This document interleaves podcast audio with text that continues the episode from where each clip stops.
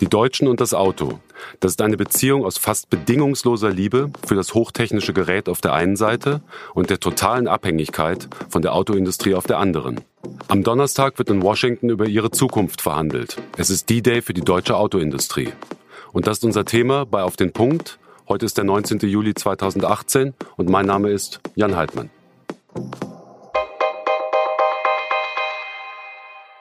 So then they say, we want those tariffs taken off. I said, good. Open up the barriers and get rid of your tariffs. And if you don't do that, we're going to tax Mercedes Benz, we're going to tax BMW. Seit dem Frühjahr droht US-Präsident Donald Trump der deutschen Autoindustrie.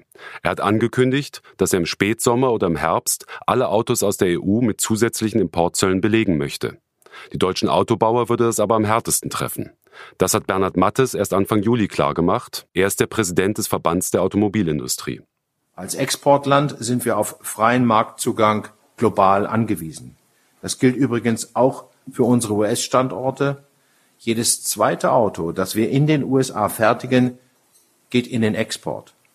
Die Bedeutung der deutschen Automobilindustrie für die USA machen wir auch in Gesprächen gerade jetzt immer wieder sehr deutlich. Mattes kennt die US-Autoindustrie gut. Er war viele Jahre Chef von Ford Deutschland. Er wird auch am Donnerstagabend in Washington für die deutschen Konzerne sprechen. Da treffen nämlich Vertreter der Autoindustrie im US-Handelsministerium zusammen. Und die Liste der Teilnehmer liest sich wie das Who is Who der weltweiten Autodiplomatie. Volkswagen, Hyundai, die Vertretung der amerikanischen Autoindustrie, die Botschafter aus Mexiko, Japan, Südkorea, Kanada oder der EU. Bei dem Treffen will das US-Handelsministerium herausfinden, ob die Importe von Autos die Sicherheit der USA gefährden. Wenn das so wäre, könnte der US-Präsident zusätzliche Zölle erheben. Inzwischen kritisiert aber sogar die US-Autoindustrie Trumps Pläne, weil sie selber auf importierte Autoteile angewiesen ist. Aus dem aktuellen Redemanuskript von Bernhard Mattes geht auch nochmals hervor, wie schlecht er die Pläne von Trump findet. Entweder wir wachsen gemeinsam oder wir stürzen gemeinsam ab, ist der Kernsatz seines Statements. Am Telefon ist jetzt Nikolaus Pieper. Er war lange Korrespondent in den USA und hat das Wirtschaftsressort der SZ geleitet.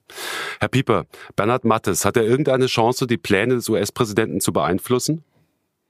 Ich denke, Herr Mattes alleine nicht.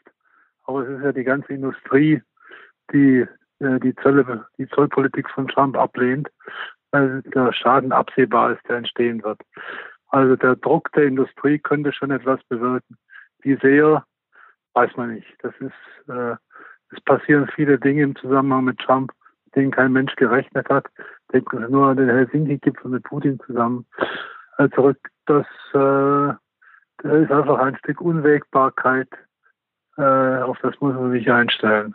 Also selbst die äh, US-Automobilindustrie hat ja jetzt Demonstrationen angekündigt und einen, einen, Brief gegen Trumps Pläne verfasst. Also der Widerstand gegen Trumps Pläne ist massiv. Kann sich denn Trump darüber überhaupt hinwegsetzen? Das ist eine gute, gute Frage, weil viele der Autoarbeiter, die haben Trump gewählt.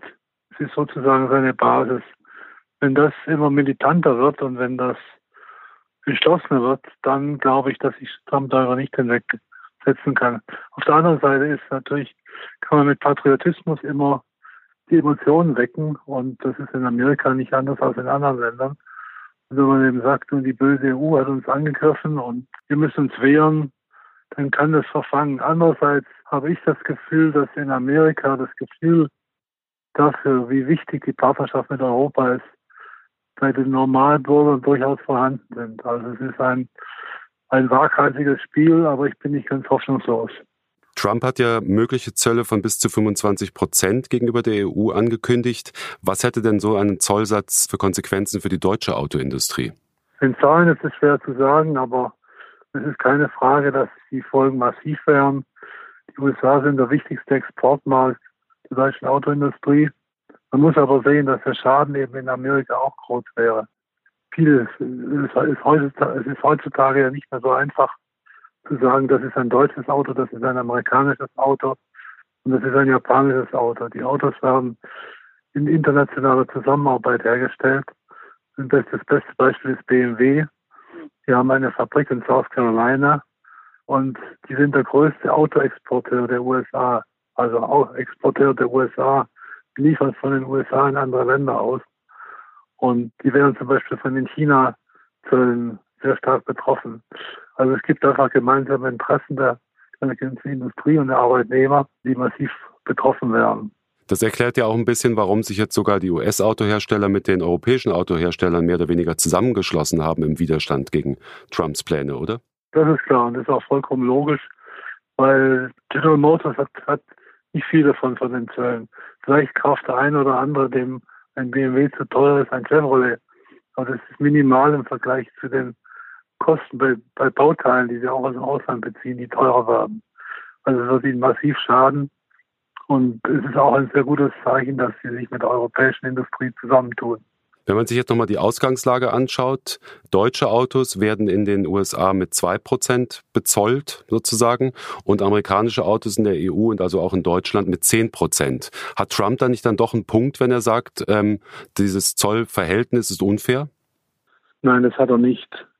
Man darf nicht nur, wie es in diesen Tagen gemacht wird, die Autozölle miteinander vergleichen. Man muss alle Zölle miteinander vergleichen.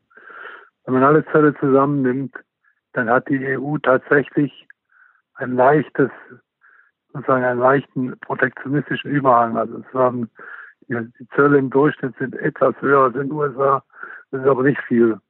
Dafür gibt es in den USA andere Beschränkungen. Zum Beispiel ist der Markt für, für Staatsaufträge für Ausländer in den USA praktisch verschlossen. Die Dinge muss man alle zusammen sehen. Aber nichtsdestotrotz wäre es natürlich eine lohnenswerte Sache, das alles abzuschaffen. Das wollte ich jetzt als nächstes fragen. Also Trump hat es ja vorgeschlagen und es kursieren auch immer wieder Gerüchte, dass die Zölle, dass die USA anbieten wollen, die Zölle auf 0% zu reduzieren. Warum macht man das nicht eigentlich? Was spricht dagegen? Das wäre eindeutig die beste Lösung. Warum man es bis jetzt nicht gemacht hat, sind sicher einzelne Interessen, die ich im Einzelnen auch nicht kenne. Man muss aber bedenken, wenn man, man kann nicht, können nicht einfach Deutschland oder die EU oder gar die deutsche Autoindustrie mit den Amerikanern Zollsenkungen vereinbaren.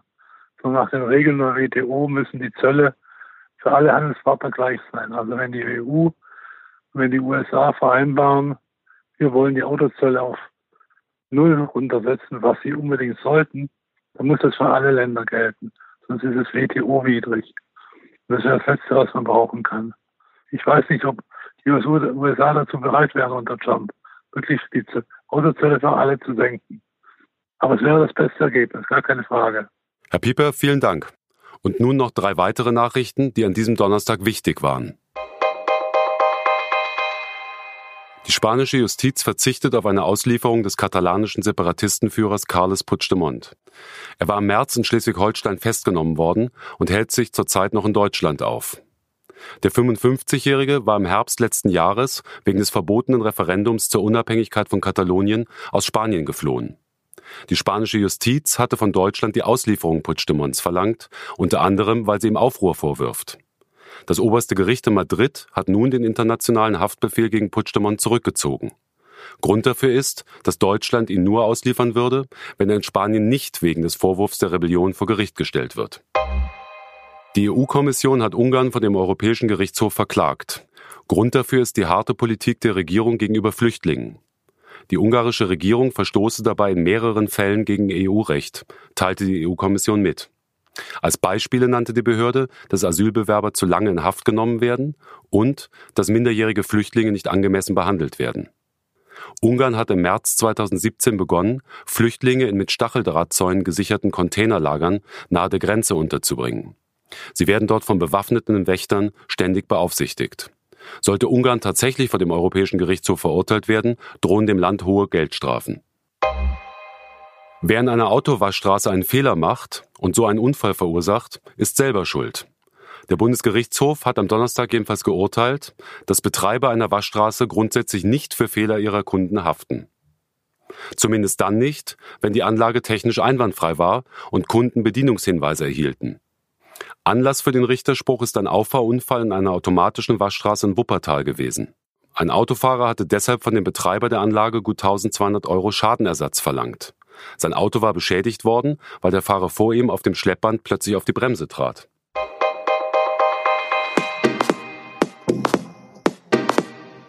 Das war auf den Punkt, der Nachrichtenpodcast der Süddeutschen Zeitung. Redaktionsschluss war 16 Uhr. Und jetzt will ich Sie noch auf eine tolle Recherche einiger Kolleginnen und Kollegen hinweisen. Dabei geht es um die Veröffentlichung wissenschaftlicher Beiträge in sogenannten Raubverlagen. Dort werden Beiträge fragwürdiger wissenschaftlicher Qualität gegen Bezahlung publiziert. Und der Leser glaubt, dass es sich um echte Wissenschaft handelt. Deutschland führt in diesem dubiosen Geschäft. Alle Infos finden Sie auf sz-magazin.de.